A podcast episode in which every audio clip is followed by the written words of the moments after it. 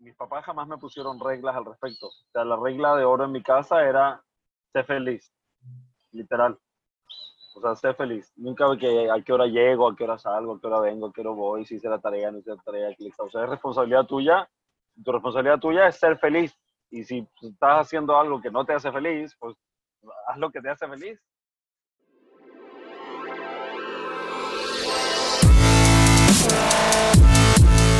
Bienvenidos, Injodibles. Hola, soy Víctor Vargas, coach de vida y alto desempeño, conferencista y empresario. Y en cada episodio te presentaré personas o mensajes injodibles para inspirarte a revelar y expandir los límites de tu mente, tu corazón y tu espíritu. Gracias por acompañarme a conectar y a elevar la vibración. ¡Comenzamos!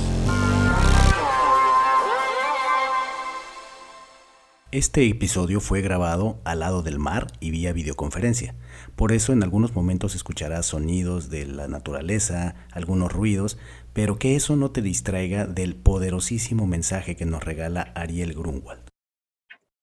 El negocio del hombre es el hombre mismo. Esta frase ha influido en mi vida y ha sido parte importantísima de la semilla que ha permitido generar Injodible, que ha permitido que yo dedique mi energía y me una a otras personas que hacen lo mismo para ayudar a la gente a tener claridad, para ayudar a la gente a encontrar su camino. Y en ese camino mismo, yo tuve una inspiración, tuve un mentor, tuve un maestro muy importante.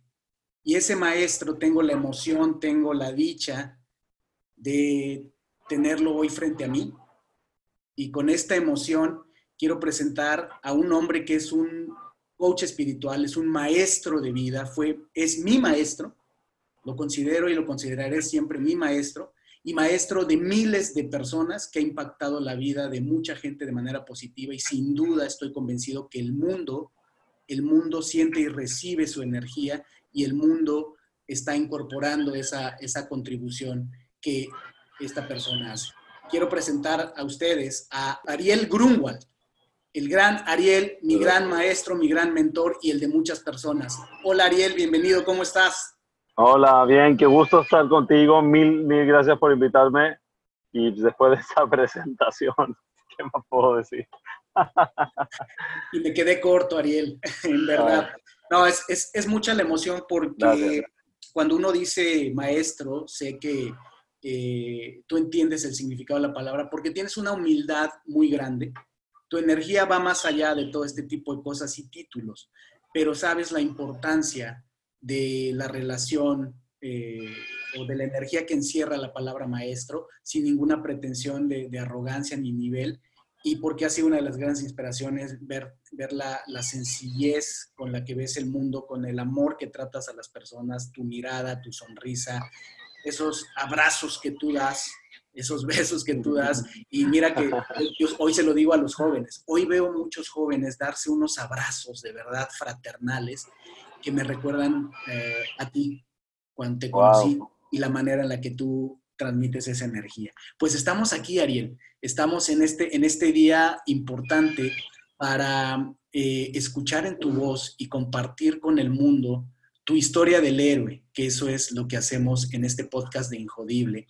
Y en esa historia, en tu historia del héroe, Ariel, si empezamos con la frase poderosa, érase una vez, ¿dónde empieza tu historia, Ariel? Pues, obviamente en, mi niñez, mi niñez fue especial, soy el octavo de ocho hijos, el más chico, eh, no planeado, y hay muchas cosas de mi niñez que me marcaron, la forma en que trabajaban mis papás, la forma en que eran hospitalarios y cariñosos, la forma en que se salían de su camino por ayudar a otras personas, la forma en que mis hermanos grandes se preocupaban por, por mí cuando mis papás no estaban. En esa época mis papás hacían una o dos veces al año, hacían tours de ventas porque tenían fábrica de confecciones, entonces vivíamos en Chile y hacían tours de uno o dos meses, se iban a, a vender mi papá vendía, mi mamá era la modelo. y así, a tomar órdenes. En, en primavera eh, o en verano, cuando tú tomabas las órdenes de la colección de otoño-invierno, fines de invierno tomaban las órdenes de colección de primavera-verano. Entonces, eh, a veces se iban por mucho tiempo, a veces me llevaban de niño, cuando era chico me llevaban con ellos. Y tengo grandes recuerdos de esa época y también grandes recuerdos de cuando se iban sin nosotros y cómo se juntaban los hermanos, la familia, para jalar una familia para adelante sin los papás. Eh, así que sí, definitivamente de, chico y las cosas que vi, eh, probablemente si le preguntan a mis hermanos, yo era un niño súper contento, súper juguetón, eh, pícaro, hiperkinético, con mucha energía, muy distraído. Sí, tomé Ritalin toda mi vida, hasta los 18 años. y, pero yo personalmente en ese proceso de, que era juguetón y, hiperkinético y mucha energía y muy feliz, también por dentro en algunas formas era muy analítico, muy observador, a veces me sentía solo, eh, tenía mis inseguridades que no se me notaban para nada. Y, tenía un proceso interno donde estaba observando. Y hay muchas cosas que observé de esa época que son parte de mí hoy día, así que definitivamente mi niñez, mis papás, eh, gente buena, gente noble, gente generosa, eh, lecciones de mi mamá con respecto a, a, preocuparse por los demás, lecciones de mi papá con respecto a la simpleza, la sencillez, eh, que se respiraba, se sentía, se olía, nunca hubo tema consumismo, si había que hacer un sacrificio por ayudar a otra persona, siempre se hacía. Eh, de ahí vengo.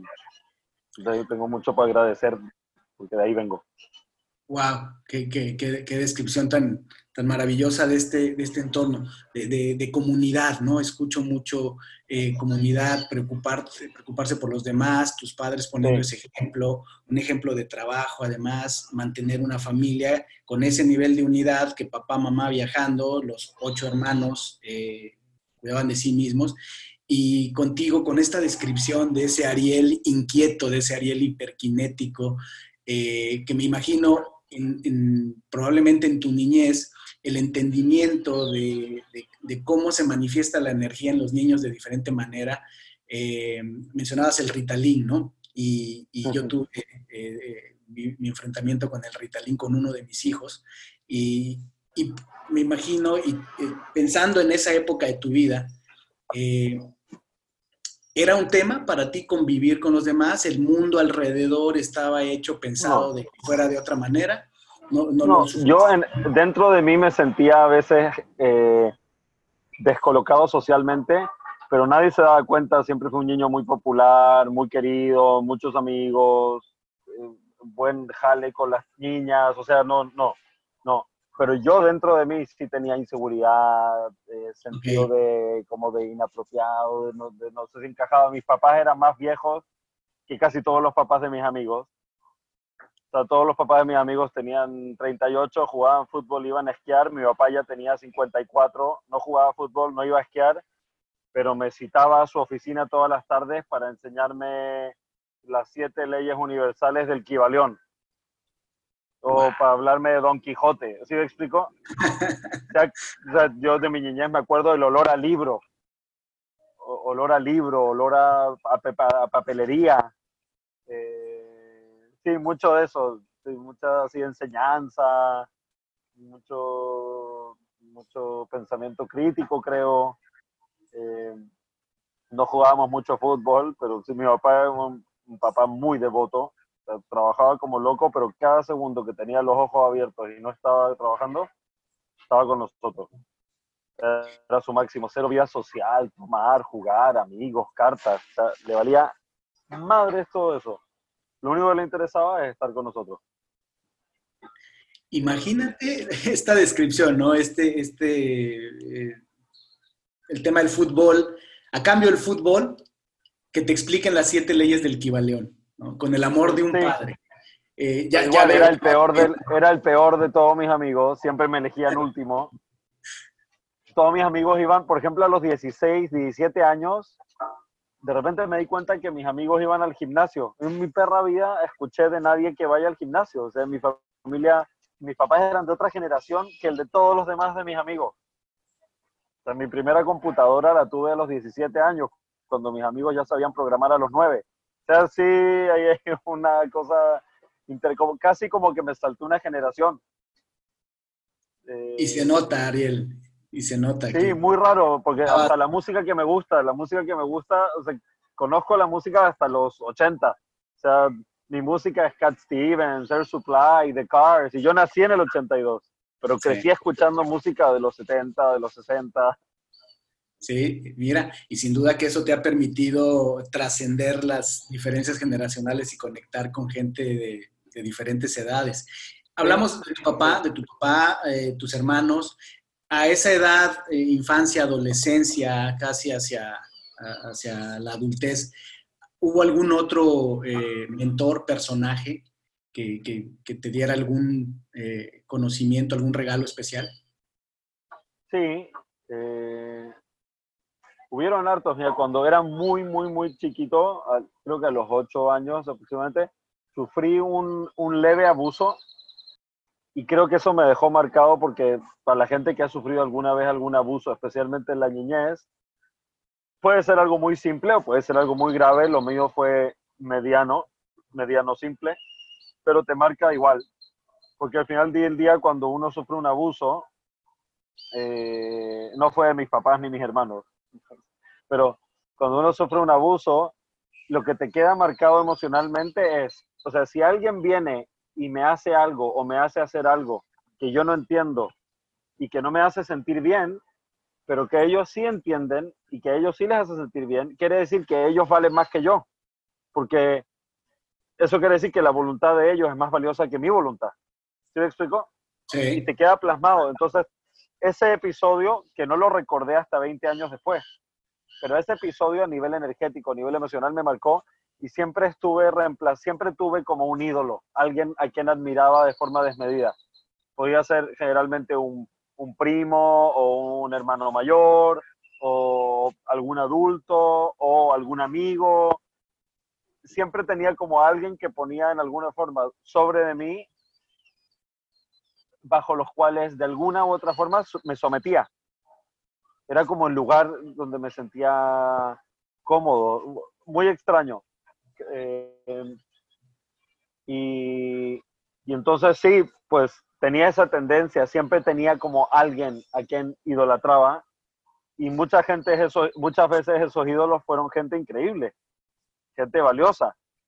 Eh, incluso hubo momentos en que esos ídolos eran eh, gente que no conocía, por ejemplo, no sé, definitivamente Fito Páez, el cantante argentino, sus letras, sus canciones fueron parte de mi adolescencia temprana, a los 12, 13, 14 años. O sea, me escuchaba las canciones una y otra vez, una y otra vez, tratando de, entender y de analizar y de, extraer todo lo que había dentro de, las letras, las experiencias, hasta los olores. Eh, fue una época, una vez lo conocí, le escribí una carta, obviamente no me la respondió, se la di en la mano, lo encontré en un restaurante en, ah. Viña del Mar, y yo le escribí una carta así rapidísimo, estaba muerto de miedo, me acerqué y le di la carta y no, nunca me respondió, pero eh, tuve un maestro de historia, eh, pienso que todavía es maestro de historia en Chile, se llama Manuel, Manuel Andrade, que le llamaba el chamán le llamábamos el chamán, porque él tenía esas ganas, tenía ganas de inspirarnos a, nosotros adolescentes eh, con un pensamiento crítico, con compasión, con una película, una visión amplia, histórica, eh, más allá de la punta de la nariz de uno. Tuve un primo, eh, tengo familia en Estados Unidos, que, vino a estudiar de Los Ángeles, se vino a estudiar medicina a Chile, y era así todo lo cool que te puedas imaginar. Surfista, guapo, cool, súper pensamiento crítico, lector, buenas conversaciones, buena música, surfo, etcétera, y pues fue mi ídolo, me puse a surfear para ser amigos, íbamos a surfear juntos, yo tenía 12 años y él tenía 30 y para mí era increíble las conversaciones y todo, eh, lo amaba. tuve, tuve Benza, que hoy en día es mi mejor amigo y es mi cuñado. Eh, David Benzaquén, ya lo mencionaremos más adelante, eh, también es un maestro. Eh, tanto Ariel como, como, como, David son, son maestros y, y, fueron parte muy importante de una época singular hace unos años, enseñando la sabiduría de la cábala. ¿no? En, México, en el centro de Cábala, que es ahí donde, donde nos conocimos. Entonces, fíjate, estos personajes, ahora que decías el tema de, tuviste muchos, muchos maestros, mentores, porque eh, tenías esta, esta apreciación, esta capacidad de, no sé si decir idolatrar.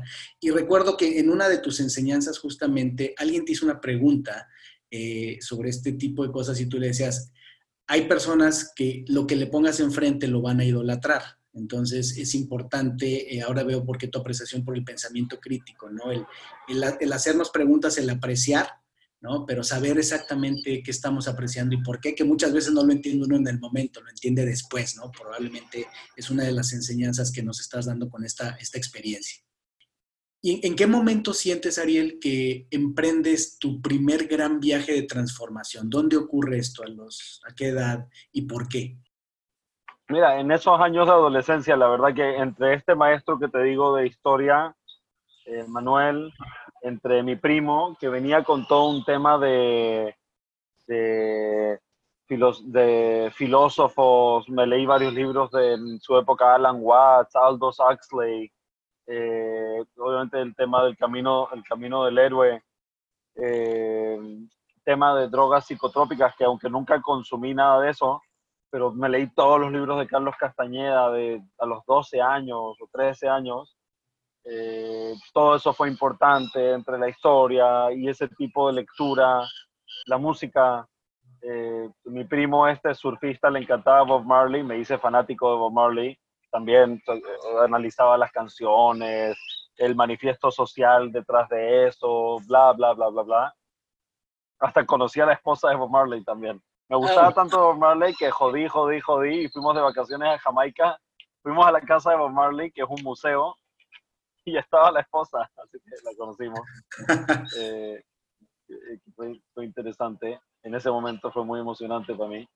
Eh, y definitivamente el, el proceso de, de, entrar a, a, la universidad y enfrentarme a la vida adulta fue un gatillo importante, porque toda la época de la escuela, entre mi hiperquinesia, mi falta de atención, eh, pues, la verdad sí me iba bien en la escuela, o nunca sufrí realmente eh, gravemente, pero la verdad que jamás estudié, jamás tenía cuadernos, faltaba clases como loco mis papás jamás me pusieron reglas al respecto. O sea, la regla de oro en mi casa era ser feliz, literal.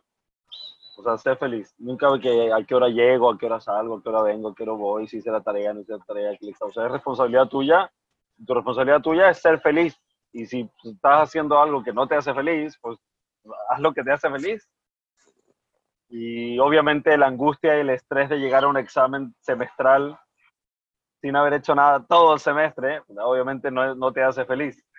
Siempre tenía buenos amigos, que mis amigos eran los mejores, eran los estudiantes número uno de, las clases siempre. Y siempre el día anterior al examen, pues se venía a mi casa y me enseñaba todo el semestre en un día, o en tres horas.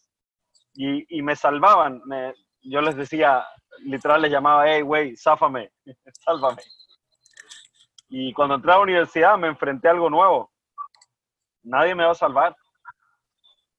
nadie va a hacer mis maquetas por mí, mis proyectos por mí, mis disertaciones por mí. Nadie va a tener opinión por mí. O sea, sí, tenía que en verdad, y no tenía sistema, no tenía disciplina, no tenía estructura, no sabía cómo manejar mi tiempo. Y eso me friqueó porque yo, yo tenía, yo me enorgullecía de que no estudiaba y me iba bien.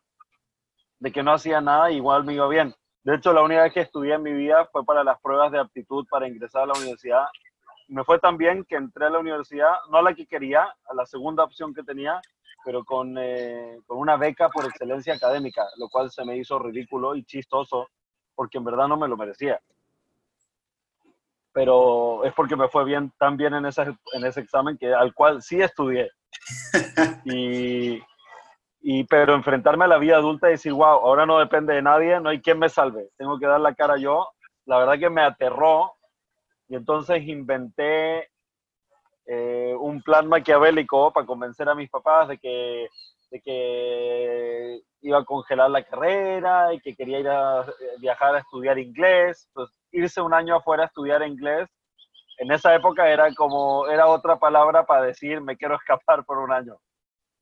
Eh, entonces en el proceso en que estaba planeando eso y como cocinando eso, pues tuve un sueño en la noche donde el rabino, el Rav Berg, que en su momento era el líder espiritual del centro de Kabbalah, literal vino a mí en un sueño y me dijo, necesito tu ayuda para difundir mis enseñanzas en el mundo de habla hispana. Y sí sabía que el rabino existía. Una vez lo había visto en, en, Nueva York. Nunca había interactuado con él, nunca había hablado con él, no tenía relación con él, no, no lo tenía presente en mi vida como un factor importante ni nada de eso. Nunca había leído un libro de él, ni escuchado una enseñanza de él. Eh, de forma directa, de forma indirecta, sí, algunas enseñanzas había, escuchado a través de mis papás, hermanos, eh, etcétera, eh, o internet, pero muy poco. Y pues ese sueño me cautivó y fue el escape perfecto. fue el escape perfecto. Al carajo, cuando hice a estudiar inglés, me voy a ir a hacer trabajo de voluntario unos meses a Los Ángeles, al centro de Kabbalah. Y entonces organicé eso y cuando llegué y conocí al, al Rabino Berg por primera vez en persona, sentí algo muy especial cuando lo conocí y le dije que había sentido algo igual a eso en un sueño que tuve con él.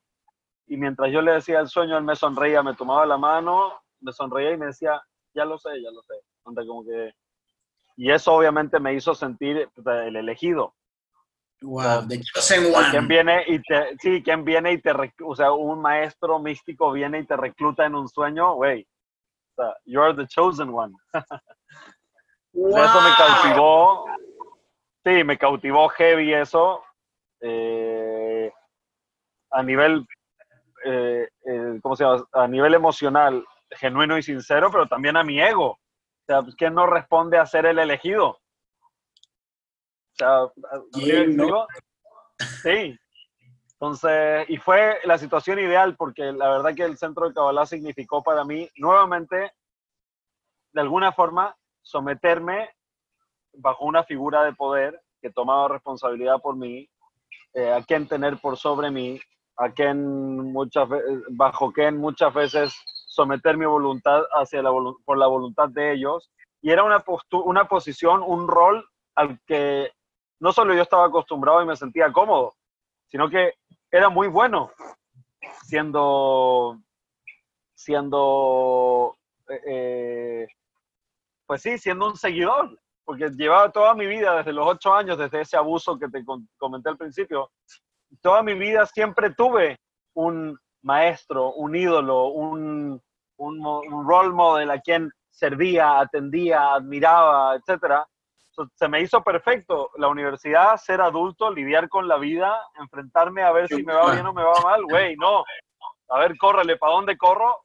¿Qué mejor? Ser el elegido bajo una estructura donde me puedo someter a una figura de poder que me quiere, que cree en mí, que me va a dar todo lo que necesito. Puedo seguir siendo un niño, pero soy el niño elegido y puedo brillar.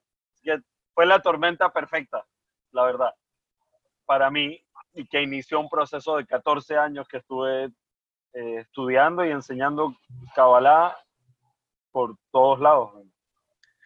Wow, wow, wow, Ariel. O sea, digo, dentro del tiempo que yo te conocí, que, tuve contacto con el centro, pues no tenía yo esta óptica eh, de, lo increíble. Digo, hay que decirlo con eso, está, está cabrón el cómo se da eh, tu inicio en, esto, el, lo que dices es, el llegar a la adultez, la universidad dispara el gatillo de te enfrentas al mundo eh, de adultos, digamos, y algo no, no, te, no te late.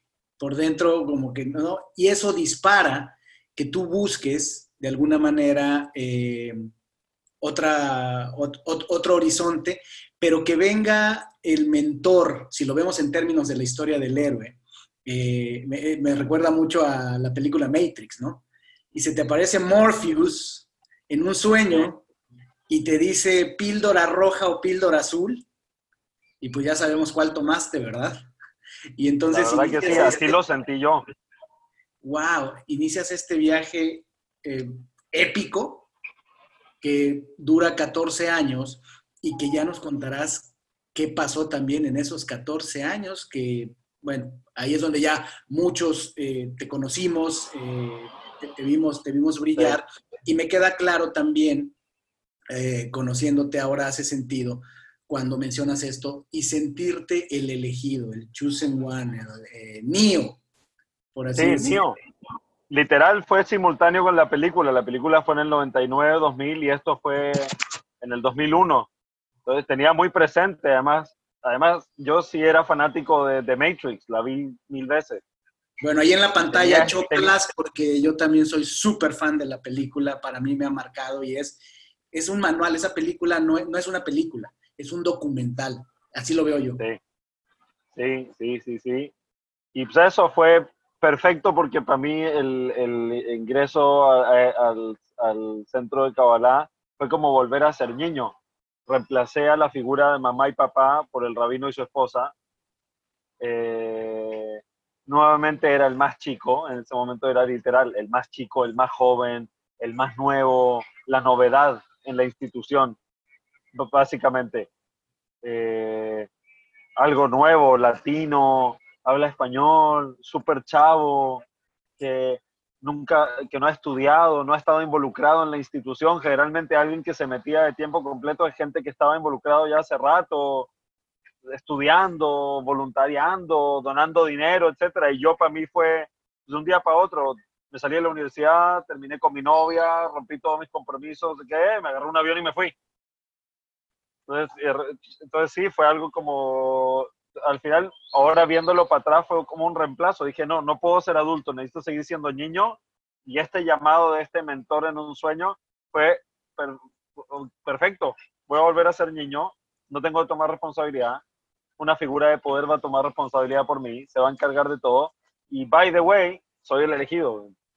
Y by the way, y en, esta etapa, Ariel, siendo el elegido, si seguimos con esta, con esta metáfora, en este, en este mundo donde aplican unas reglas distintas, eh, digamos como en el, mundo de Neo, la realidad versus el mundo del, sueño, ¿qué, qué, te, te, lleva a hacer? ¿Qué, qué, te das cuenta que puedes hacer? Eh, la palabra, la gente enfrente, ¿qué, ¿qué, cosas en ese mundo te das cuenta que adquieres estos superpoderes, al menos eh, visto desde, esa metáfora, ¿no? ¿Qué ocurre? Eh, ¿Qué es diferente en este, en este mundo que te mantuvo ahí 14 años? A veces, incluso hoy en día en el mundo de los negocios, me cuesta a veces eh, comunicarlo, o cuando me dicen por qué no quiero hacer algo, o por qué sí quiero hacer algo, no siempre, puedo inventar buenas razones, soy un buen demagogo, generalmente. Además, te puedes imaginar que con tantos hermanos más grandes aprendes a negociar, aprendes a discutir, aprendes a ganar discusiones, a tener argumentos para todo, etcétera, a ser buen negociador. Pero la verdad que las decisiones yo las tomo con con la intuición, con, la tripa. son, para mí todo lo que hago son llamados. Eh, no, no, no, no hay un tema profundo analítico lógico, sino que son, son, son certezas bioquímicas, no sé cómo decirlo, pero eso es lo que me mantuvo ahí. lo que me mantuvo ahí es una sensación profunda en mi corazón que lo que tenía que hacer y donde tenía que estar era ahí y eso me mantuvo. Para serte bien sincero, nunca me gustó mi trabajo. Al principio, eh, mis, primera, mis primeros eh, años en el centro de Kabbalah, estudiaba y lo que hacía era básicamente tenía un departamento de, telemarketing, donde vendíamos libros, clases, cursos, eh, solicitábamos donativos, etcétera, por teléfono en Estados Unidos principalmente con gente, eh, con gente de habla inglés. Y para mí era el sufrimiento más grande. O sea, imagínate encerrar a un chavo de 18, 19 años en un cubículo al teléfono de 9 a 9 en un idioma que no es el suyo, con pura gente que no conoce, eh, vendiéndole libros en arameo a gringos a 500 dólares. Eh, eh, me acuerdo que, me acuerdo que al, al, principio pues no vendía nada. No vendía nada y, y, hubo una reunión donde se decidió que me iban a mandar a trabajar en una bodega, como en una bodega en un galpón, moviendo cajas y todo. Y pues ahí no sé, tenía ahí un buen amigo y un mentor que hoy en día vive en Israel, eh, Elimelech, y él dijo, no, no, no, Ariel es bueno, hay que darle un, poco, necesita más tiempo. Y pues eventualmente ya le agarré la onda y sí me puse a vender como loco, o vender bien. Eh, y ahí fue encontrando mi lugar, pero realmente me sentía muy incómodo, me sentía incómodo eh, vendiendo, me sentía incómodo solicitando, me sentía incómodo encerrado, me sentía incómodo que me, que me observaran a través de un reporte. Y sí, había un choque ahí entre ser el elegido y el tema espiritual y este tema eh, eh, comercial y de exigencia, del tema de resultados y el bottom line, etcétera. Sí, me sentía incómodo, la verdad, sí me sentía incómodo, era, fue difícil, y, no me tardó mucho tiempo darme cuenta que como que el paso a la libertad dentro de ese sistema era ser un chingón en, el telemarketing que estaba haciendo eh, y poco a poco ir saliéndome de eso y empezar a dar clases, a hacerme maestro. Porque pues, es diferente estar sentado en un cubículo todo el día que enseñarle a la gente en persona, que ver a la gente en persona, que poder mirarlo a los ojos, que poder darle un abrazo, que ir a tomarte un café con alguien, que ir a echarte un sushi con alguien, que, ¿sí me explico? Fue como vivía la libertad, entonces empecé a trabajar para eso eh, y poco a poco me fui armando, me acuerdo la primera vez que, que una señora en Los Ángeles, eh, mexicana, pienso, me dijo, oye, me encantaría que vengas a mi centro de, de enseñanzas espirituales a dar una plática y no sé qué. Y yo, sí, dale, dale, dale. En mi perra vida había dado una plática. Y le dije, sí, dale, let's do it. No le dije nada a nadie, me organicé y fui a dar su plática. Y estuvo rico, me gustó el, el feedback, sentir a la gente, el contacto. Después eh, tuve un, par más de experiencias así.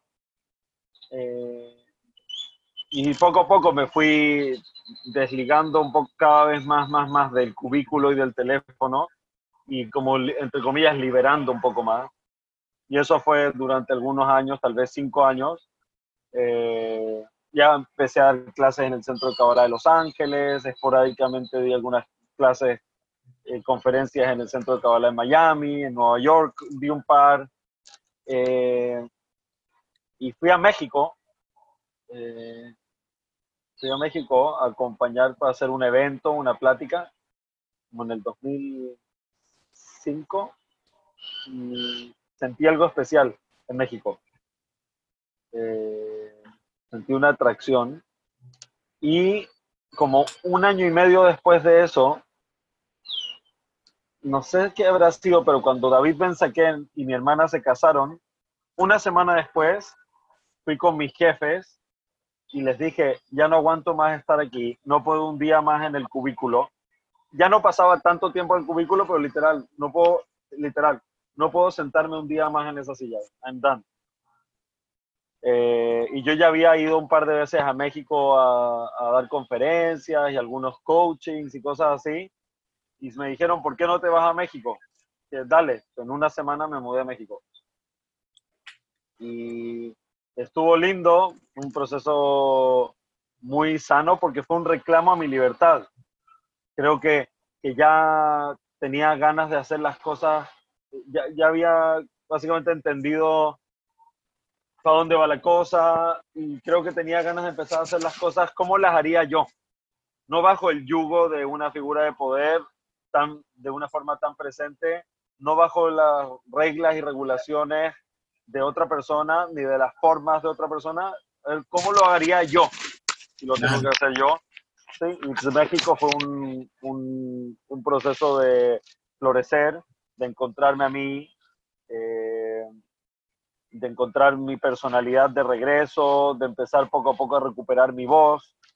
Y, y después, eh, cuando me casé con Vanessa, yo siempre basado en esta inseguridad, creo que casi toda mi vida estuve buscando mucho reconocimiento y eh, avalo y aprobación de las figuras de poder.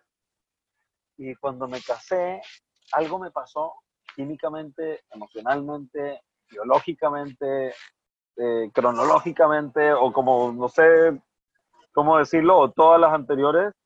Y poco a poco me empezó a importar, eh, o sea, pasito a pasito me empecé a liberar y me empezó a importar cada vez un poquitito menos lo que piensen los demás, que aprueben de mí. empecé poco a poco a entender algo que me decía mi papá de chico, que siempre me decía, lo importante es lo que uno piensa de uno. Lo importante es si tú estás feliz contigo mismo, si tú estás satisfecho contigo mismo, tener paz y tranquilidad y armonía en tu conciencia, es la única opinión que importa. ¿Qué piensas tú de ti?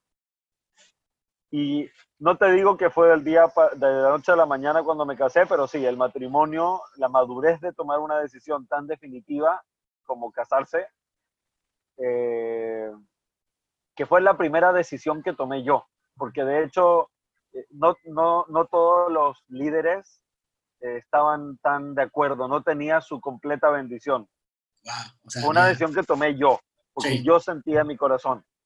Pero había alguna influencia. También, ¿Cómo? Había eh, la opinión de ellos de alguna manera se oía, sonaba, ¿no? Sí, y entonces. Y tomaste la decisión. Entonces sí, definitivamente fue un una pequeña insinuación de, de, de independencia, de libertad, de madurez y eso, esa acción, porque pues en el sistema en el que yo estaba, no era muy bien visto hacer algo en contra de la voluntad de, los líderes, ¿sí me explico? O sea, era como que casi tenebroso, da güey, ¿cómo vas a tomar una decisión en tu vida sin tener su bendición? O por lo menos sin tener su bendición completa. Y yo no la tenía completa y sí me movía un poco, pero en el fondo me valió madres y fue mi, fue mi declaración de independencia. Y ahí empezó una espiral del 2011 que me casé en adelante, me empecé a liberar, me empecé a quitar todas las capas, eh, las, las, agendas o los intereses institucionales. Eh, muchas veces en, en, las clases y conferencias que daba, venían también con cierta programación eh, para, para inspirar ciertos comportamientos en la gente. ¿cierto? También con la idea de involucrar a la gente al centro, que donen su dinero, que voluntaricen su tiempo. Y poco a poco me fui dando cuenta que incluso eso es una agenda eh, egoísta, por así decirlo, y manipulativa. Y poco a poco me fui liberando yo de eso. Y me empecé a encontrar mi voz, mi mensaje, y, esforzándome, literalmente haciendo un esfuerzo a propósito de ir quitando, quitando, quitando, quitando, quitando esas cosas. Eh, hasta que llegó un punto donde me empecé realmente a sentir cómodo conmigo mismo, donde no sentía ninguna, que tenía expectativas de la gente, donde sentía que me purifiqué de manipulación, me purifiqué de agenda, me purifiqué de necesidad de reconocimiento, me purifiqué de necesidad de aprobación, me purifiqué de, de ser la estrella, de la necesidad de demostrar que sí soy la estrella o que sí soy el elegido, eh, encontrar la alegría o la felicidad en las cosas simples. Un sábado en la tarde platicando con un libro en la mano con mi esposa, eh, mi nidito de amor, eh, nació mi hijo, que es un pequeño filósofo que me ha cambiado la vida de una forma monstruosa, mi hijo más grande, Abrami. Y eso fue madurando, madurando, madurando, hasta que llegó un punto que por diferentes razones eh, me empecé a dar cuenta que estar en ese lugar y hacer ese trabajo no era ya lo que tenía que estar haciendo. Habían cosas con las que no me sentía cómoda, cómodo, de las cuales tenía que ser parte. Y me pasé como seis meses muy acongojado, angustiado, meditando, reflexionando, eh, pensando, ¿qué hago? ¿Me tengo que quedar y tratar de hacer las cosas, de, hacer que la institución eh, gire en una dirección mejor? ¿Me tengo que quedar y tratar de ser parte de la solución? ¿O simplemente esto no es para mí? ¿No es mi lugar? Y después de muchos, sí, muchos meses de reflexión y todo, me desperté un día en la mañana, 31 de diciembre del 2014, y así como tuve el sueño 14 años antes de que soy el elegido y tengo que estar ahí, me desperté y escuché en mi mente, I'm done, en inglés. Y cuando escuché en mi mente, I'm done, todavía con los ojos cerrados, tuve una visión de lo que tenía que hacer. Tenía que renunciar al centro de Kabbalah, tenía que irme de México, mudarme a Miami y encontrarme a mí mismo. Y pues así, el 7 de enero, sin pedir permiso a nadie, que también era algo revolucionario, eh, en ese momento agarré a mi esposa, me metí a internet con lana que nos habían regalado para nuestro matrimonio, compré pasajes, volamos a Nueva York y fuimos en persona a renunciar. Eh, generalmente nadie hacía así, generalmente era por email, y era como... esos, son, cojones. Sí, quería decir, hey, ya no siento que, que, tengo que estar aquí. Mil gracias, les deseo lo mejor. Thank you, bye. Eh, y también decir las gracias y decirlos de frente y ya. Eh, entonces también ese viaje fue, fue interesante. De hecho, tengo una foto de los dos con cara de aterrorizados en el avión. Pero fue hermoso, fue la primera vez que hicimos algo en nuestra vida adulta realmente sin pedir permiso. Esa foto me la vas a compartir para, para postearla. Te la, voy a, te la voy a mandar, te la voy a mandar. Eh, y ya, pues, de ahí no, me pasé como tres meses donde yo quería entregar bien mi trabajo, me tomé el tiempo de reunirme con cada estudiante, con cada persona, explicarles de la forma más sana mis, ganas de independizarme, de buscar otras cosas en la vida, que creo obviamente en los principios que les enseñé y que son parte integral y medular de mi vida, porque no siento en mi corazón que tengo que seguir ahí haciendo eso. Eh, me tomé el tiempo literal con cada persona, sentarme, explicarles, compartirles, hacer los out. Hiciste un face out consciente, organizado. Sí, sí, sí. Me quería ir bien y quería entregar bien. Eh, y ya, pues, eso fue enero, febrero y marzo, nos mudamos a Miami. Fue muy heavy, porque pasé de tener días de trabajo de 7 de la mañana a 11 de la noche a no tener nada que hacer. Ahí empieza la, el capítulo de, del Ariel que hemos visto eh, muchos, este, este Ariel, eh, ¿cómo, decirlo? Un, buen contador de historias, este Ariel empático, conectado, eh, brillante, bien, bien puesto, que se pone frente a grupos. Y luego la parte que quiero también resaltar es, eh, esto que nos cuentas, Ariel, pienso que se repite mucho.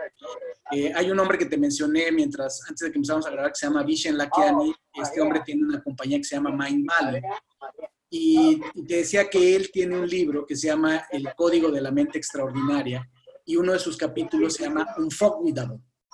Esa también fue mucha una inspiración para mí para el tema de Injodible, porque es, es la palabra Injodible pero en inglés. Y este hombre cuando cuenta su historia, eh, de que estuvo en bancarrota, tiene una historia de héroe fantástica, pero se acabó haciendo un experto en meditación.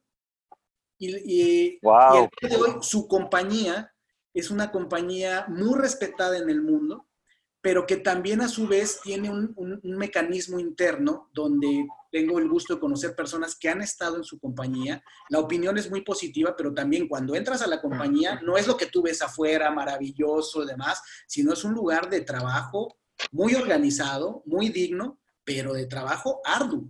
¿no? Donde la gente es medida con, con métricas muy específicas y demás, ¿no? Entonces, muy interesante porque estos mecanismos, estos patrones se, se, se repiten, pero también lo que está súper interesante, Ariel, y es muy empoderador y muy poderoso, es este viaje que empiezas a tener, donde empiezas a tener una conciencia de hacerte preguntas, de contestar a ti mismo y terminas recordando tu canción de ser feliz, esas palabras con las que tu papá te mandó al mundo, las recuerdas y tomas decisiones duras de decir, esto ya no me gusta o esto no me convence, no tengo el control de mi vida y tomas esas decisiones que decía yo con cojones, te casas y el casarte te empodera, te transforma y esa decisión hace que definas con claridad y ahí está la palabra mágica, claridad. Qué quieres y empieza esta nueva etapa donde estás ahora, Ariel, donde en quién te has convertido, Ariel, en quién te convirtió todo esto. Espera, algo importante, cuando me fui de mi casa, me recordó mucho y me inspiró mucho en esa época la historia de Siddhartha, del libro de Hermann Hesse, porque la decisión de irme no solo fue romper muchas cosas, también fue en contra de la voluntad de mi papá. Y básicamente la decisión de irme era directa o indirectamente casi que autodesheredarme y autoexiliarme de la familia. Y de hecho mi papá me dejó de hablar algunos años. Yo llamaba por teléfono, me llamaba, contestaba a mi papá, le decía, hola papi, no me respondía, le pasaba el teléfono a mi mamá y le decía, es tu hijo. Y fue algo muy fuerte eh, para mí.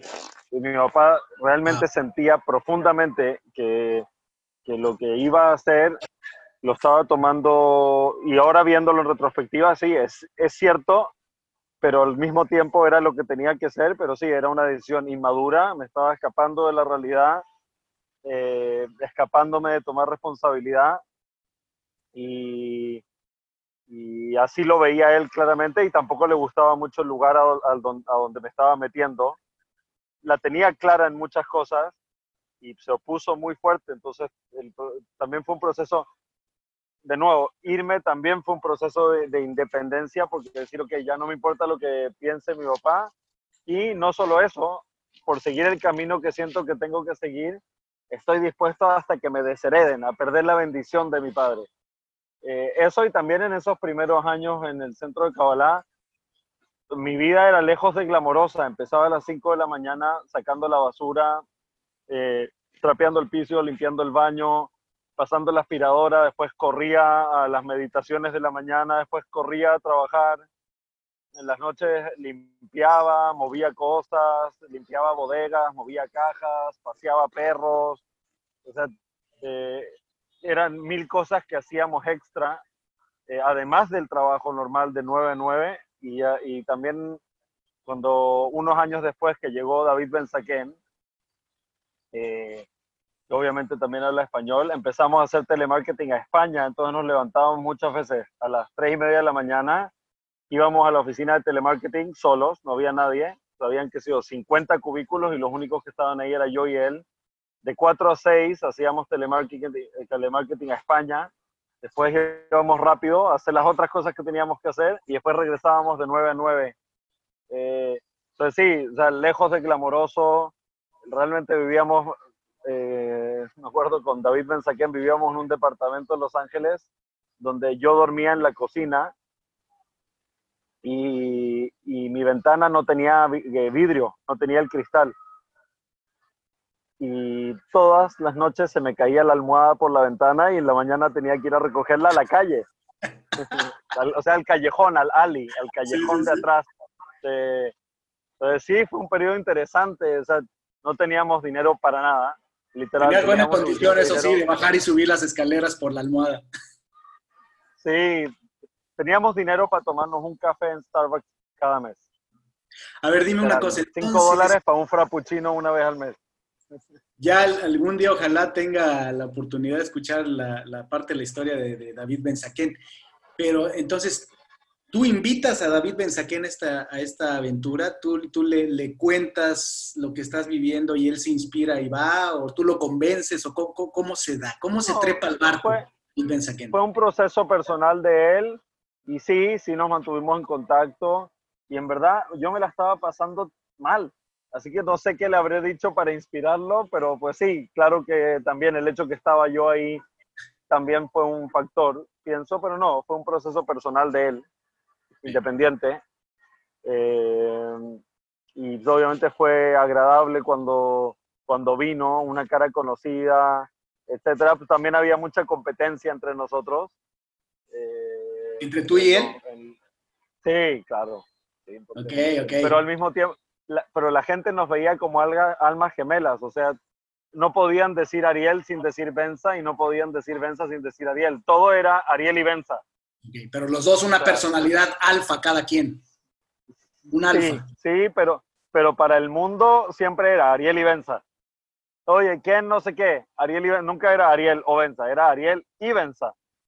De, muy lejos de cualquier tema glamoroso ni nada así. Fue años de mucho trabajo, hacer cosas que nunca había hecho, desde limpiar baños, hacer ropa, literal, hacer muchas cosas que no estaba acostumbrado. Eh, sí, fue, fue un periodo interesante. Y bueno, como te decía, después cuando nos fuimos ya, 14 años después, cuando nos fuimos a Miami, fue muy fuerte el, el aprender a no hacer.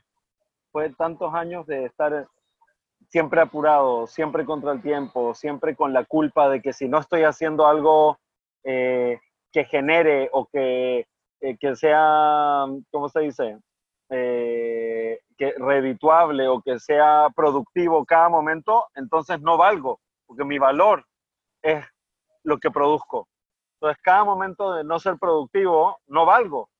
Y me tuve que enfrentar a eso muy fuerte cuando me salí del centro de Kabbalah de un día para otro, de mucho ruido, de mucho ocuparse, de mucho apuro, de mucha actividad, de mucha responsabilidad, me desperté el otro día sin nada que hacer. Y con la angustia de qué carajo voy a hacer para ganarme la vida. O sea, nunca me he ganado un dólar en el mundo normal de adultos. ¿Cómo voy a pagar una cuenta? ¿Cómo voy a mantener a mi familia? ¿Qué voy a hacer?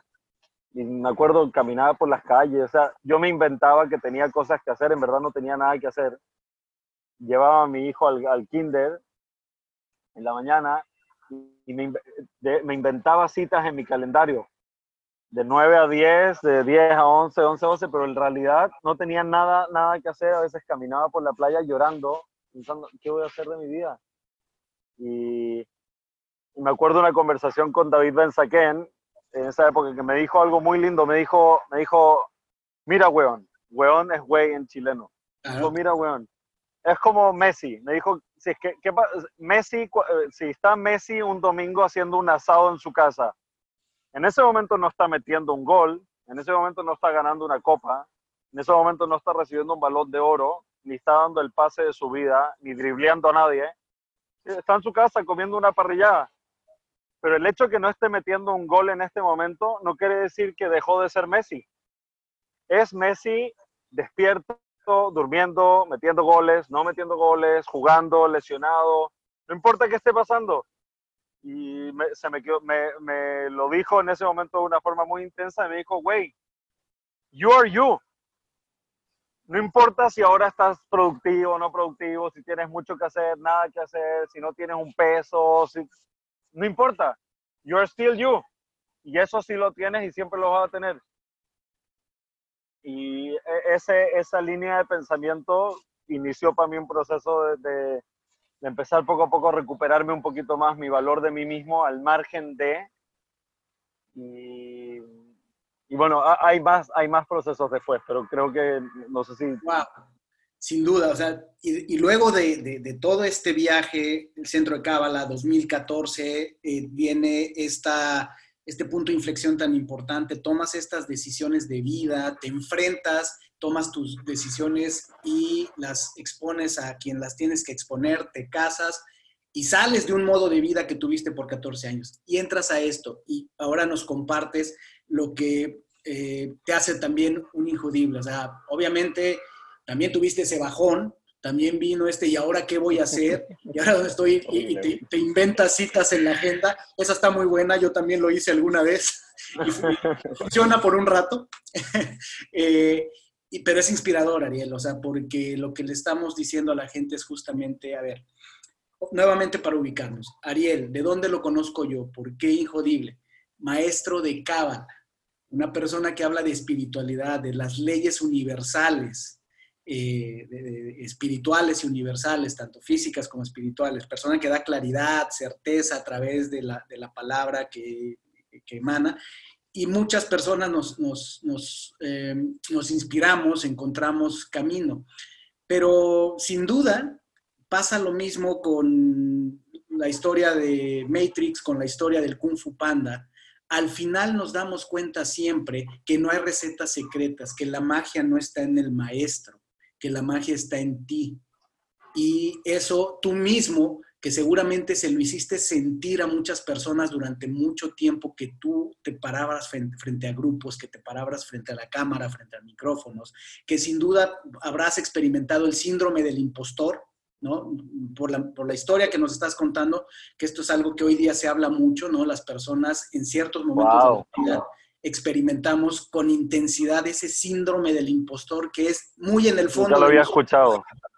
Es todo un tema. Eh, el síndrome del impostor es esta sensación que todos tenemos en algún momento de la vida en que puede parecer éxito allá afuera, pero acá adentro se siente un vacío, acá adentro me siento un me siento un fraude, siento que no soy esa persona y eh, eso nos, nos, mina por dentro. Sin duda eh, lo trascendiste, sin duda lo sufriste y también vienen estos mentores. Aquí apareció este mentor que ya mencionaste, este nuevo, David Benzaquén, que viene y te dice, vayas a donde vayas, ahí estarás tú. Y tú eres Ariel en cualquier circunstancia, asando carne, haciendo lo que sea, como lo hace Messi. Qué tremenda lección ahí. Y de ahí es cuando ya llegas a, Vallarta o llegas a, este, a, esta etapa de tu vida. ¿En qué etapa estás ahorita, Ariel? Con pues todo lo que aprendiste. Bueno, primero que nada, irme a Miami fue la mejor, peor decisión de mi vida porque, o sea, todo el dinero que pude, que mi familia me ayudó, etcétera, para salirme del centro de Kabbalah, yo en mis ocho meses sabáticos en Miami, obviamente es carísimo. O sea, vas a Whole Foods y te gastas 350 dólares en cada aguacate. si, si, hubiese sabido, si hubiese sabido, me hubiese ido a tomar mi sabático a Nicaragua. no a Miami. A Mérida, aunque sea. Sí, no sé, pero o sea, la cantidad de... Además yo no sabía administrar dinero, porque nunca había tenido que tomar esa responsabilidad. Así que sí, fue, pues fue una pistola en manos de un bebé. O sea, gasté una cantidad de dinero eh, en ese principio que después necesité. Eh, muy fuerte, eh, y bueno, pues me, me, salió una oferta, una persona a la cual le, muchos años le di clases y coaching, eh, me invitó a asociarme para hacer un proyecto, un desarrollo inmobiliario. Y al principio no, no, o sea, no, no, fue un sí inmediato, pero poco a poco me fui dando cuenta que yo no estaba, uno, no, no quería emplearme, marcarle tarjeta a nadie, eh, someterme a la voluntad de nadie eh, etcétera. No, tenía ganas de ir por ahí. Y al mismo tiempo traté de hacer algunos negocios en Miami y me, y me tardó poquito tiempo darme cuenta que simplemente no tenía las herramientas, la experiencia, el lenguaje, la seguridad o lo que sea que te puedas imaginar para en verdad hacer algo yo por mi cuenta. Así que al final pues, vinimos con mi esposa a Vallarta por dos semanas a probar cómo nos sentíamos. Nos gustó y decidimos venirnos. Y ahí entró otro proceso, porque al final del día, eh, con, esta persona con la cual me invitó muy generosamente a, asociarnos, uno, pues estoy agradecido porque a través de, él fue que conocí Vallarta y segundo fue a través de él que conocí una nueva industria, una nueva carrera. literal, me autoinventé una carrera eh, flash, y entre, no para recuperar tiempo perdido porque nunca se pierde el tiempo, pero de alguna forma para los 34 años recuperarme del hecho de que todos mis amigos o toda la gente a mi edad ya tenía cuentas de banco, pagaba impuestos, ya tenía empresa propia o ya llevaba mil años trabajando, tenía ahorros, casa propia o qué sé yo, y yo no sabía cómo ganarme un dólar. Entonces fue un proceso de aprendizaje muy, muy eh, intenso venir aquí. Eh, fue cool verme a mí mismo viviendo mis valores, viviendo mi integridad, viviendo mi, mi, filosofía de vida en el mundo de los negocios, eh, con lo cual me siento muy, muy, muy, muy, muy pleno, la verdad. Y pues ahí empezó otro proceso nuevamente del sometimiento. Pues mi nuevo ídolo se convirtió en mi socio. Okay. Eh, otra figura de poder bajo la cual someterme y que él se va a encargar de todo y yo bla, bla, bla. Eh, y fue en una ceremonia de ayahuasca que hice hace dos años, que me cayó en, el, literal, me cayó en mi regazo. Eh, no lo busqué, no lo planeé, literal, se presentó en mi vida fue cuando me di cuenta que este, este tema recurrente de yo someterme a figuras de poder que prometen preocuparse por mí a cambio de mi sometimiento eh, era repetitivo, repetitivo, repetitivo en mi vida. Y literal, en la ceremonia de ayahuasca vi cómo me quitaba la energía de ese primer abuso y inició un proceso de liberación. Eh, donde me di cuenta, creo que nada, con esta persona de cual estoy muy agradecida, me di cuenta poco a poco no teníamos afinidad filosófica como para tener una, una sociedad real o sólida o que tenga futuro. Y cada vez se fue haciendo más y más evidente que no había una afinidad filosófica o valórica eh, que fuera a hacerme feliz o hacernos feliz de largo plazo. Y, y aún así estaba aterrorizado de independizarme y las situaciones tomaron giros que me llevaron a, esas situaciones donde hay caminos sin salida. Es o para allá o para allá, y literal no me quedó de otra que decidir independizarme. Eh, y eso fue, pues em, el proceso inició con la ceremonia de ayahuasca hace dos años, pero ya la manifestación total de eso fue este año, en marzo, abril, donde todavía estaba viviendo un poco aterrorizado, ansioso en este proceso de independencia. Y ahora, seis, seis meses, siete meses después, pues te puedo decir que me siento súper tranquilo, súper en paz. Eh, amo la gente con la que trabajo, amo el equipo que tengo, eh, amo estar rodeado de gente de, de integridad, eh, para mí esa es la atracción máxima, la química máxima con la gente es su integridad. Qué agradable rodearte de gente en la que puedes confiar, qué agradable rodearte de gente que, que ve por ellos y ve por los demás, qué agradable rodearte de gente que, que si tiene que hacer algún sacrificio por el bien común, lo hace. Eh, y ha sido realmente un placer encontrarme con gente de una calidad humana increíble, de la cual empecé a armar, un, eh, empecé a armar equipo, armar equipo, armar equipo, y decidí independizarme. Y ahora estoy haciendo un, un proyecto, un edificio, un proyecto, de desarrollo inmobiliario aquí en Puerto Vallarta, que es, eh, es básicamente mi declaración de independencia, realmente. Es un regalo a mí mismo regresando cuando entré a la universidad que me aterrorizó tomar responsabilidad, esto es justo lo opuesto. Tengo que tomar toda la responsabilidad, absolutamente toda la responsabilidad, no puedo escaparme, no puedo esconderme, no puedo eh, endosársela a ninguna otra persona. Y, ha, sido sanador, terapéutico eh, y agradable creo que la gente siente la energía. Todavía no ha empezado la temporada alta en Vallarta, que generalmente empieza a fines de noviembre. No empieza a venir mucha gente y se activa el mercado inmobiliario. Y durante el verano mucha gente se ha acercado queriendo comprarme departamentos en mi desarrollo. Por todo, por la confianza, sienten la energía, sienten el amor en el equipo, sienten el amor en el diseño, es un proyecto que también diseñé con Feng Shui, con principios de sustentabilidad, donde literal creo que no dejé ni una esquina sin, sin diseñar. Diseñamos todo, todo, hasta la flor. Generalmente se, diseña y mucho se resuelve en obra.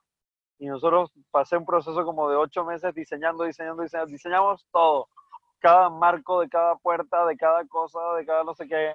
Eh, y me encanta lo que, lo que diseñamos y más me encanta todavía el equipo que, que logré armar de gente buena, de gente íntegra, de gente con la que tengo mucha afinidad valórica, eh, mucha afinidad filosófica, eh, con las cual, a las cuales admiro, pero no me someto, no, no, con una admiración sometida, sino una admiración de igual a igual, eh, de una admiración que viene de humildad, no de inseguridad.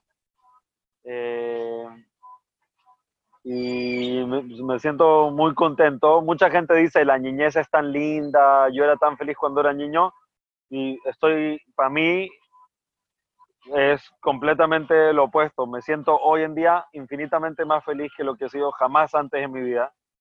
O sea, creo que mi niñez fue mi punto de partida y, y, de ahí mi capacidad de ser feliz ha ido increciendo y de verdad te puedo decir sinceramente que hoy en día soy mucho más feliz que lo que he sido nunca antes en mi vida.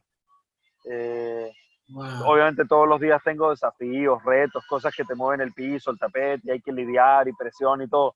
Pero pues también eh, creo que la fe, la certeza, la confianza eh, en uno y en el universo es lo que está por debajo de todo eso y al final del día, pues, eh, sí, estoy, feliz. Uf, Ariel, no, no, no, es estoy verdaderamente admirado de, la historia que, nos has compartido. O sea, cada capítulo. Pero quiero hacer un paréntesis. en este proceso, en este proceso hubo momentos, eh, eh, hubo momentos que pude probar. No vengo de una familia, o sea, de, bueno, te puedes imaginar que una familia con ocho hijos, obviamente, pues eh, vivíamos con una vida buena, eh, pero no, no de riqueza, por así decirlo. Y, pero nunca había experimentado el no tener y el último año y medio, dos años, hubo momentos en que que en verdad estuve heavy, que tenía de repente una reunión, una junta, no tenía 20 pesos para pagar el estacionamiento y dejaba el coche a 10 cuadras y me iba corriendo y llegaba a la junta con cara de con cara de, de éxito, poniendo mi mejor cara, pero sabiendo que no tenía 20 pesos para pagar el estacionamiento. Hubo el verano pasado, me pasé casi todo el verano a pie. No usaba mi coche y yo decía que era porque me gusta caminar y sí, me gusta caminar, pero en verdad es porque no tenía para poner gasolina y eso ha sido, fue un proceso educativo muy bueno, muy bueno, una gran, gran escuela, no tener dinero para estacionamiento. Hay veces que los viernes no quería ir a mi casa, me quedaba hasta tarde en la oficina y realmente ya había terminado todo lo que tenía que hacer, pero no me quería ir a mi casa porque sabía que mi esposa me iba a pedir lana para pagarle a la nana o, y no tenía cara para decirle que, eh, no sé qué le iba a decir. Y estaba tan encerrado en mi, en mi dolor que no se me ocurría pedirle a alguien o no sé, simplemente estaba ahí en ese lugar oscuro. Y, creo que eso también fue un gran, gran regalo porque hoy en, hoy en día, la verdad, cada vez que me subo a mi coche, le doy gracias a Dios y siento apreciación, o como dice mi papá, valoración con B mayúscula. Eh, de cada cosa, de, tomarme un café, de comprarme el café que me gusta, o, eh, me dio mucha empatía, compasión con los demás, con gente que vive así todo el tiempo, eh, que es tema constante de que no puedo hacer esto y no puedo hacer esto y, tener ese peso emocional constante. fue también un proceso muy lindo y, y que me dejó marcado de muchas maneras en cosas que valoro y que estoy usando hoy. Es conmovedor, Ariel, y estoy segurísimo que estoy pensando en, todas las personas que puedes seguir tocando, que has tocado, pero con, con, esta nueva luz, bajo esta nueva luz, bajo este Ariel, este Ariel auténtico, este Ariel que con esta fuerza y humildad, como dices tú, desde la humildad, compartes esta historia, eh, pero injodible, con I mayúscula, como diría tu papá, valorar con B mayúscula, pero este es injodible, no, no la I, todas las letras eh, en mayúscula de la historia, cómo la compartes, quién eres, eh, lo que es escuchar a una persona como tú, Ariel, que ha significado muchísimo en la, en la vida de otras personas, que ya, desmitificas también al, maestro, porque es, en realidad, todos somos maestros, todos somos, estamos unidos, somos lo mismo, venimos de donde mismo y vamos a donde mismo, y somos las diferentes versiones unos de otros, como todo está conectado, pero es verdaderamente inspirador, eh, conmovedor, por supuesto, porque es la historia misma de un hombre, de un alma eh, indómita, que eh, ha buscado su camino y como el río y el agua, el cauce lo ha, ido, lo, ha ido, lo ha ido abriendo y has regresado siempre a tu esencia y tu esencia es compartir, Ariel. Tu esencia es eh, energizar, conectar y yo estoy seguro que este episodio eh, va, va a trascender mucho por lo que le puede representar a muchas personas una persona con tus recursos, con lo que tú has vivido, con lo que tú has visto, eh, que se mueve en el mundo igual que cualquiera de nosotros, un hombre de carne y hueso, que lo mismo ha estado en los cuernos de la luna, que lo mismo ha estado frente a multitudes y que lo mismo ha estado eh, sin un peso en la bolsa para poderle echar eh, gasolina al coche y, y, te entiendo por qué he estado ahí. Y cuando volteas a ver a tus hijos, y lo único que te viene en el corazón y se te mojan los ojos es de decir, no te preocupes, yo lo voy a resolver. Papá lo va a resolver. Esto, esto no va a durar mucho. Y de ahí sales, renaces como el ave fénix una y otra vez. En, esta, en estos minutos que llevamos, nos has dado eh, cuenta de tu renacimiento una y otra vez de diferentes maneras inspiradoras me quito el sombrero, Ariel, me quito el sombrero, me conmueve y, sé que esta conversación no es casual como muchas cosas tan espirituales y mágicas que nos has compartido en tu vida, porque simplemente conectamos hace poco, fue también así como eh, vi tu imagen en algún lugar eh, de la red y de inmediato me vino y, y recordé por qué estoy haciendo Injodible por muchas razones, pero una de ellas, la que más me empujó, fue ese post que tú pusiste en algún lugar, no sé si en Twitter o en algún lugar pusiste ese post de Injodible, y de ahí nació todo esto.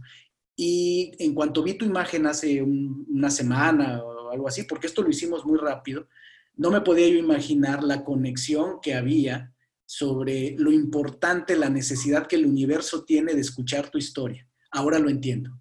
Ahora entiendo por qué estamos grabando este episodio entiendo por qué estás ahí con, esas, con esos ojos eh, poderosos y hermosos que tienes y con esta voz tan fuerte desde el corazón, nos estás contando esto que el universo necesita, lo necesita muchísimo. Pues, mil gracias, de verdad. Eso es resiliencia, esperanza. Y nada más quería yo dar una, referencia sobre eh, ahora que estás en, esta nueva industria, en el mundo inmobiliario. ¿Cómo se llama tu proyecto, Ariel? ¿De qué se trata? ¿O, se puede saber? El proyecto que estoy haciendo, pues le rasqué por todos lados, compré un cine antiguo que estaba abandonado, que se llama, es un cine muy icónico en Puerto Vallarta, que se llama el Cine Colonial, es un cine donde hacían las presentaciones infantiles, concursos de canto. Era un cine donde la gente iba y, ponía su, literal, su tarro de pintura dado vuelta y se sentaban a ver películas. Un cine que tiene 60 años. Eh, primer cine de Puerto Vallarta y que estaba abandonado hace muchos años en una zona de Puerto Vallarta que a mí me encanta, que es en la zona centro, que es un lugar muy, muy encantador, carismático, mágico, donde tú estás al lado de la playa con vista hermosa, con mil galerías de arte, mil restaurantes buenos al alcance de la mano, pero al mismo tiempo con el sabor a México, eh, con tortillerías, eh, con familias de, de, toda la vida, etcétera, o sea, con la tiendita de la esquina de Don Checho que te fía. O sea, eh, donde hay una mezcla que creo que es mucho lo que la gente busca cuando viene a Vallarta, especialmente los extranjeros, buscan eso, buscan en nosotros, mexicanos, latinos, la calidez, la confianza, cosas que ya no encuentran allá, eh, de que el señor de la tienda te fíe, o que la tortilla fresca, o la vecina que está barriendo la casa ahí en la mañana y que te saluda los buenos días y te ofrece cuidarte a los hijos. O sea, eh, entonces, eh, y pues decidí armar un proyecto, que es lo que he estado haciendo los últimos cuatro años, eh, diseñar proyectos, prepararlos para comercialización y después ejecutar la obra física hasta la entrega. Y, y dije, ya, me voy a dar la oportunidad de hacerlo yo. ¿Cómo lo haría yo si todo depende de mí? Y, por eso para mí es un proyecto que se llama The Colonial, le, mantuve el nombre porque el cine se llamaba el cine colonial. Eh, y, la verdad que es un cine muy icónico porque en los últimos años, antes de que lo cerraran, para sobrevivir y poder darle el ancho a la competencia de Cinépolis, Cinemex, etcétera, empezaron a, pasar eh, cine de medianoche, películas porno.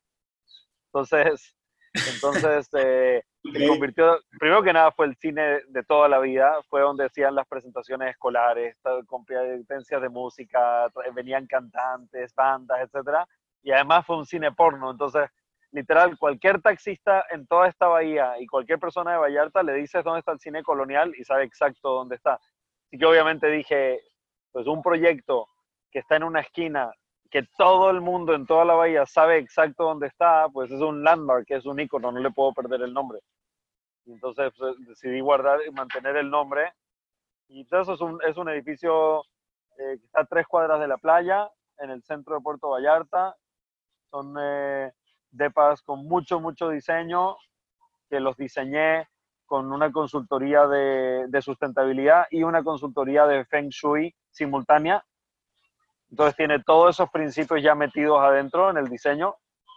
Eh, y con, con, con, mucho corazón, con muchas ganas, con muchas cosas que son importantes para mí. Por ejemplo, el proceso de la demolición del cine fue un proceso respetuoso, eh, completamente eh, ecológico. O sea, todo lo que era era reciclable, lo reciclamos y eso toma más tiempo y toma más dinero, pero vale la pena.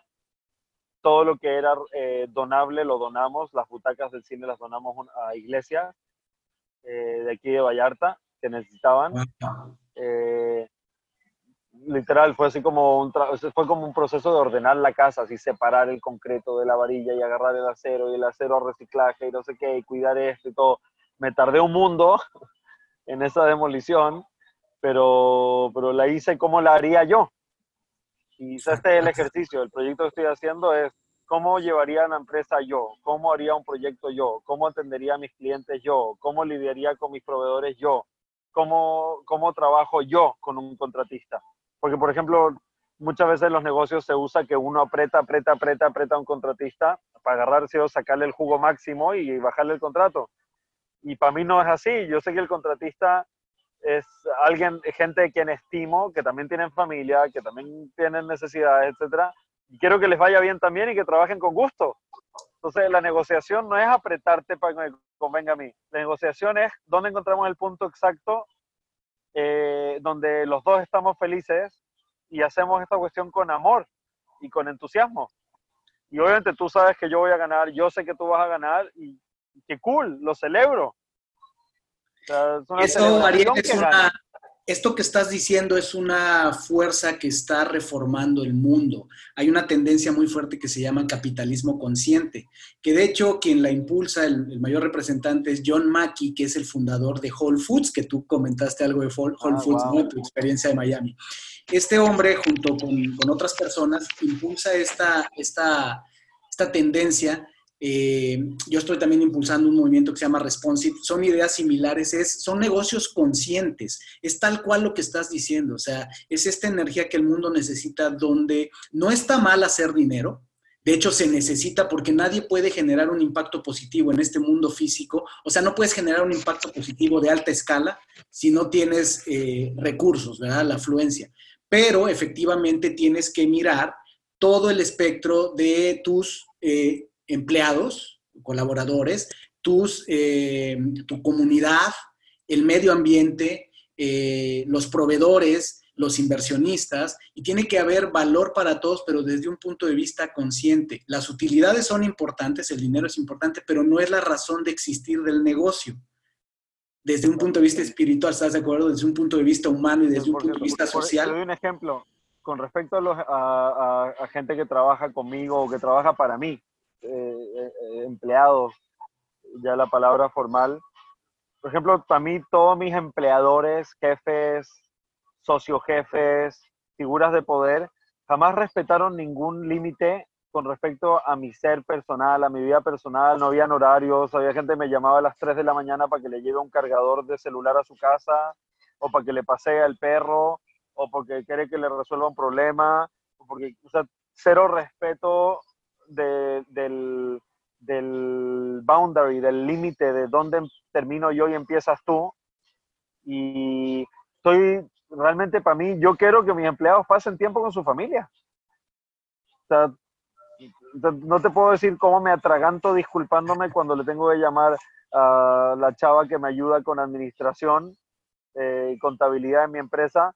Si la llamo después de las cinco y media de la tarde, le pido una disculpa profunda y tiene que ser algo gravemente urgente para que yo le levante el teléfono y, y, la moleste a las seis de la tarde cuando sé que ya está con su hijo y su marido. Wow. Y, ¿Sí me explico? Totalmente. Totalmente. estamos, hablando en la misma frecuencia, Ariel. Es exactamente eso. Eh, me encanta. Yo sin duda te voy a compartir más de, de, esto. Yo estoy trabajando con algunas compañías, incluso algunas de ellas grandes de ya años, pero que están trabajando en esta transformación, justo lo que tú estás diciendo. O sea, es, es el futuro del trabajo. Eh, la manera en la que estamos trabajando hoy día literalmente nos está matando. Las organizaciones tienen un impacto eh, enorme en, el mundo, ¿no? Eh, a través de las personas. Entonces, organizaciones mal afinadas sacan gente dañada al mundo. Organizaciones que empiecen a, implementar este tipo de principios de respeto, de trabajo, pero no a, las personas, al ambiente, evidentemente van a generar o están generando personas eh, conscientes, sensibles, empáticas, respetuosas, de sí mismas. Y ahí hay mucho trabajo que hacer, Ariel, y no tengo la menor duda que también esta conversación por algo es y algo, algo haremos juntos. Eh, me, encantará mantenerte al tanto de este tipo de, de iniciativas que en México estamos impulsando y que varias empresas lo están haciendo y qué bueno que tú lo estás implementando en tu negocio en esta faceta de, empresario independiente, que corres con los riesgos, pero que sabes que la gente al final del día todos son como una especie de voluntarios, aunque les pagues un sueldo es como si fueran voluntarios, están contigo por la energía, por el propósito, por el impacto de lo que van a hacer juntos. Qué maravilla, Ariel.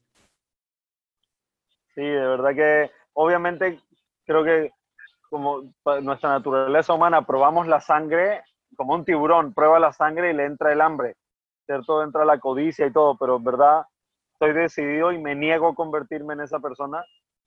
Eh, no, me niego a convertirme en esa persona. Y, no, no, creo que no es el camino de la felicidad y creo que en verdad se, trata de hacerla y hacerla todos juntos, que todos crezcamos, que todos la pasemos bien. Y, sí, definitivamente es por donde quiero ir. Y con respecto a lo que dices, me encantará seguir haciendo cosas juntos. Llevo cuatro años y medio sin dar clases, sin dar coaching, sí, todavía, todavía al día de hoy que desaparecí de, de, desde el punto de vista de ser una figura pública, por así decirlo, o sea, de estar expuesto a gente más allá de mi trabajo y mi familia. Eh, han pasado muchos años, pero todavía alguna gente me busca, que clases, que coaching, que no sé qué. Y todos estos años me he mantenido en silencio, sin hacer nada de eso, porque mi corazón no he sentido que es el camino. Incluso hubo momentos donde me ofrecieron, obviamente, pagarme y pagarme bien por dar conferencias, pláticas, en momentos que lo necesitaba. Te puedo decir, Víctor, que no podía hacerlo porque siento que, que, ese trabajo de inspirar, de ayudar, de enseñar, de compartir, tiene que ser algo, sí, debería ser remunerado y debería ser bien remunerado y no tengo problema con eso ya, pero tiene que venir del corazón, de un lugar sincero, genuino, y no, lo, no me había podido llevar a mí mismo a hacerlo. Literal, estaba bloqueado. eh, de poder hacerlo, porque no, dije, me decía a mí, no puedo hacer esto porque, por, por, eh, por lana. No, esto no es algo que uno hace por lana. Sí, claro, hay que remunerarlo, etcétera, no problem, pero no es algo que tiene, puede ser inspirado por ganar lana. Y, y recientemente, de pronto me empezó a brotar en el corazón la inquietud o las ganas o el deseo de nuevo de, de empezar a compartir, de, de, tal vez hacer algo de cursos online, de compartir tal vez muchos de los principios que compartía antes, pero con la forma que los veo ahora, mucho más libres, eh, sin, sin, la, sin las garras de la religión, sin las garras de la institución, sin las garras de los intereses de unos pocos, sin, sin el chanfle de manipulación. Eh, ya, ya al final del día también conmigo, habiendo probado estos principios en la vida dura, porque para mí todos esos años enseñando Kabbalah, enseñando espiritualidad, era como ser un maestro de artes marciales que nunca se había pegado a madrazos en la calle. una cosa es enseñar artes marciales cuando solamente has practicado en el, en el, en el gimnasio y otra cosa es salir a la calle e irse a los madrazos. Sí, sí, sí. Dos deportes diferentes. Y pues yo toda mi vida adulta, mi deporte era así, aprender, hablar y claro, uno pasa retos y desafíos, pero al final del día todos eran muy controlados dentro de un, de un entorno, por así decir, protegido o, o sí, protegido, controlado y salirme al mundo privado sin institución, sin jefes, sin socios, sin figuras de poder, sin sometimiento, ha sido ya ir y probar eh, esas herramientas eh, en la calle. En la, no que la otra vida no sea real, pero pues de alguna forma sí, en la vida real, cuando cuenta. Es diferente decir, sí, ten certeza, ten certeza, cuando todo está asegurado, que decir, sí, ten certeza, güey, cuando no tienes 10 pesos para pagar el estacionamiento. Exacto. Es diferente hablar de ser feliz incondicionalmente eh, cuando todo está resuelto y todos te quieren, que ser, infeliz, pues, ser feliz incondicionalmente cuando nada está resuelto, todo el mundo piensa mal de ti, las cosas no están funcionando y, y, en ese momento aprender a ser feliz incondicionalmente o a tener certeza, a confiar en el proceso, puta, eso sí son palabras mayores y es para mí lo que yo he vivido los últimos cuatro años, casi cinco, que es de verdad practicar en la calle las artes marciales que tanto tiempo aprendí y enseñé en el gimnasio.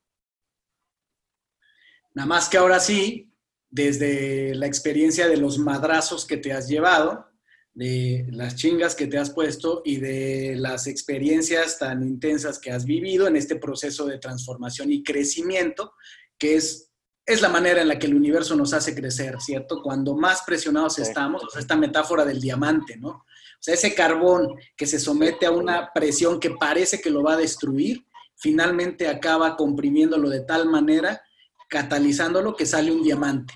Y eso es lo que estoy viendo enfrente de mí, eso es lo que escucho. Escucho un diamante que ya está listo, que el universo, eh, seguramente tú que estás tan conectado y lo sabes, eh, las cosas se dan por algo, se dan en sus tiempos. Y me parece que tienes mucho que, dar y que compartir, que ya has sido generoso en este, en este podcast, hay mucha inspiración, queda con mucha claridad tejida esta historia del héroe, mira qué héroe tengo enfrente de mí, Ariel Grunwald, Ariel el Injodible, el Injodible, inspirador, espiritual, guerrero, el, el, de las artes marciales, pero que ahora sí se la sabe de, de madrazos y de lo que sea, de madrazos inventadas. No, fantástico. Hay algo que no te quiero dejar ir y quiero que me comentes. Eh, ya nos estamos acercando hasta el final de la entrevista, este, y da para, para mucho más, evidentemente, eh, pero te quiero preguntar, en el tema de lograr eh, visión, buscamos mucho claridad los seres humanos, ¿no? Antes que certeza necesitamos claridad. Y tú mencionaste la, la, la, ayahuasca hoy día hay mucha más información de la que se podía tener antes. Eh, es cosa de, ponerse, es, como la información que hoy día hay con respecto al ayuno. Hay ya mucha información de, las, de los beneficios que tiene el ayuno, de ciertas cosas. Y también se, está, se tiene mucha más información de muchas fuentes científicas, pseudocientíficas y espirituales sobre qué pasa en nuestra conciencia de cómo eh, tenemos esta visualización, le pueden llamar tercer ojo, glándula piñal y demás, y, todas estas eh, sustancias que está comprobado que el, ser humano de hecho las genera, pero hay maneras como, por ejemplo, someterse a la ayahuasca, que es esta sustancia que se ingiere, eh, viene de, las plantas, es un compuesto de, ciertas plantas que surgió de Sudamérica y que ayuda a las personas eh, a entrar en un, estado de conciencia que algunos reportan les ayuda a tener claridad. ¿Cuál ha sido tu experiencia con, esto? ¿Cómo, te, ¿Cómo lo has vivido y qué te ha ayudado? Pues mira, fue una experiencia aislada. Eh, alguna gente cercana que en su momento compartí con ellos mi experiencia me preguntó si es algo que recomiendo. Pues no, no lo recomiendo, eh, porque no es algo que se recomienda. O sea, si, si te llega y te toca, es como que te recomiende casarte con mi esposa. No, güey, no te recomiendo casarte con mi esposa. Si, la, llegas, si te toca conocerla y te enamoras, claro, pero de ahí recomendarte casarte con mi esposa, no es algo que te llega, que te toca, que sientes en tu corazón, que, que es. Así que sí, no es algo que recomiendo, no es algo que promuevo, es algo que me tocó vivir, que decidí vivir, que sentí atraído, me sentí imantado y gravité hacia eso en una situación donde literal me cayó en mi regazo. Y fue increíble porque para mí la experiencia de la ayahuasca fue básicamente mi ser superior dándole terapia a mi, a mi ego así dándole clases magistrales a mi ego. Ese y sí, fue doloroso, fue fuerte, enfrenté cosas muy fuertes, eh, dolor, muerte, humillación, infinitos miedos, etcétera, pero al final eh, fue un, un, desenvolvimiento interesante de desmaterialización de los miedos, desmaterialización de, la, de las inseguridades, desmaterialización del dolor para llegar a un estado de completa armonía, completa paz. Y pues, yo lo veo, para mí fue un gran, gran regalo y fue el inicio de, de esta última etapa para mí de emanciparme o liberarme del tema de someterme o someter mi voluntad bajo la voluntad de una figura de poder o alguien que está, entre comillas, por sobre mí. Así que, pues, para mí fue increíble. Si alguien siente el llamado, seguro, pero prepárense porque está, no, sé, un amigo lo hizo conmigo y se quedó traumado. O sea, yo me preocupé. Eh, la verdad que yo sí iba preparadísimo. O sea, yo estaba súper claro. O sea, voy a entrarle ahí a trabajar. O sea, es entrar ahí a chambear duro. Y tráiganme lo que me traigan, güey. Échenme a los leones. Claro. ¿Qué? Échenme a los leones, ahora sí. Sí, sí, me, iba muy mentalizado, muy listo para chambear. Y creo que Sí, fue una experiencia, fue una experiencia increíble, de la cual me recuerdo seguido, porque me dio, me enseñó mucho, me gatilló un proceso de liberación y también me, es una cosa es decir que el mundo físico es una ilusión y otra cosa es sentirlo con cada célula de tu cuerpo y verlo de verdad. Totalmente. Y es una buena isla, es como un oasis al cual puedes regresar y acordarte cuando estás enfrentando grandes dificultades o grandes eh, retos, desafíos, acordarte, güey, just a game. just a game. Just a game. Y lo he dicho, lo he leído, lo he escuchado durante muchos años, pero en el ayahuasca pude sentirlo literal. En cada célula de mi cuerpo experimentarlo, verlo, vibrarlo. Y, y pues eso sí, sí, sí me ha dado un regalo importante, fuerza, una lección importante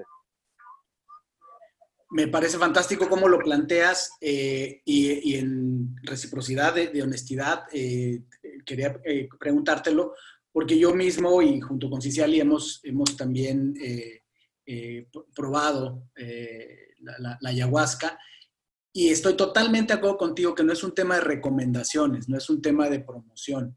Esto es algo que hay muchísima información para quien lo quiera buscar y que cada quien saque su conclusión, si me sirve, no me sirve. Es un recurso, es algo que da la naturaleza, que se me, lo que sea, pero es como quien va y toma, eh, no sé, eh, terapia con caballos, como quien va y, hace respiración holotrópica, lo que sea, las personas estamos buscando claridad Y la claridad la podemos tener, claridad de propósito, claridad de quién soy, claridad de a dónde voy, de dónde vengo, por qué soy como soy. La podemos tomar en una terapia psicológica, la podemos tomar pues eh, tradicionalmente con, no sé, químicos, con, con prácticas eh, físicas o espirituales. Entonces, eh, pero realmente es, es algo interesante, es una, un, un, campo que se está investigando muchísimo y que sí tiene, yo coincido contigo, para nosotros ha sido un impacto positivo, fue también conocernos mejor eh, en lo individual, como, como pareja, y simplemente un tema muy interesante. Ariel, con todo esto, para ti, ¿qué es ser injodible? Eh,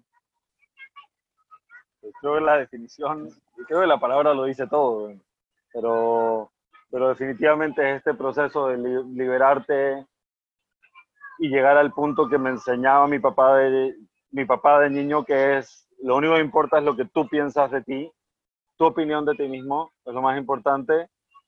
Y segundo más importante es serve your happiness first. O sea, literal, y me lo repito seguido, serve your happiness first. Todos pensamos que hay que ayudar a nuestros hijos, ayudar al mundo, resolver cosas. No, no, creo que el camino es serve your happiness first, no de una forma egoísta, no de una forma irresponsable, no de una forma eh, inconsciente o con falta de compasión o con falta de, consideración con los demás, pero, güey, ah, toma el camino y haz las cosas que te hacen realmente feliz. Y ese camino que te hace realmente feliz es lo que tus hijos necesitan, es lo que el mundo necesita, es lo que todos necesitan. Y creo que llegar a esa claridad y la fuerza de, de poder eh, vivir con ese compás, puta, es ser injodible. Ser injodible. Serve your happiness first. Sirve a tu felicidad antes de otra cosa, antes que nada. Fantástica definición de, Injodible. Ariel, ¿dónde te puede contactar la gente? ¿Dónde te encuentran en redes o de qué eh, manera pueden entrar en contacto contigo? Generalmente uso Instagram, que está conectado con mi Facebook. En Instagram me llamo ariel.grunwald. Eh, hace, un, hace, un, par de meses un, un, gran amigo mío me dijo, oye, ya es tiempo que le quites cabalá al Ariel, ¿no? así que dije, ah, sí, es, es, cierto. Así que le puse ariel.grunwald.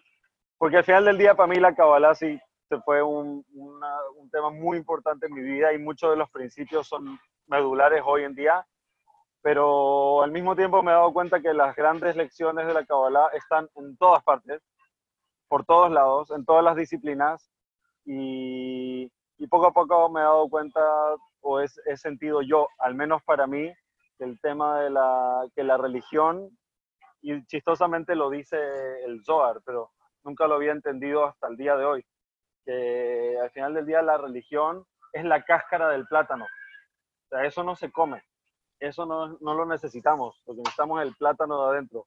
Y el plátano de adentro está por todos lados.